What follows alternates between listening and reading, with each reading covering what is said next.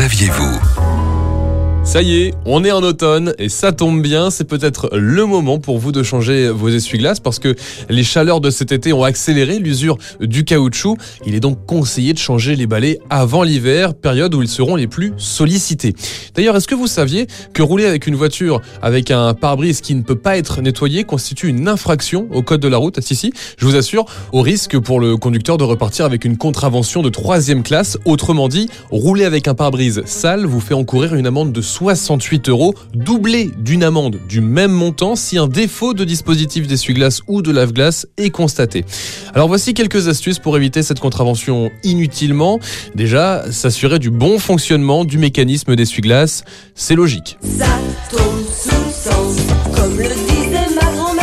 Ensuite, il faut vérifier l'usure des balais. Est-ce qu'ils font du bruit? Est-ce que les lames sont irrégulières ou déchirées? Est-ce qu'il y a des zones mal essuyées sur votre pare-brise? Si oui, il faut les changer.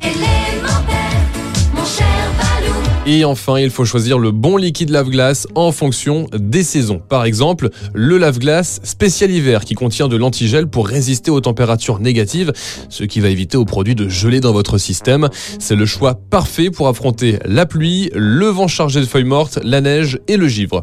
Le liquide spécialité, lui, est parfait pour retirer les insectes collés sur votre pare-brise, mais attention, il ne résiste pas aux températures négatives, par contre très bien adapté à la chaleur. Sinon, il existe le liquide lave-glace toute saison pour ne pas réfléchir aux saisonnalités. D'accord, faisons comme ça. Ravi de t'avoir revu, l'ami. Et enfin, n'oubliez pas que pour une utilisation optimale, la durée de vie moyenne des essuie-glaces est de 6 mois. Retrouvez toutes les chroniques de Sanef 177 sur sanef177.com.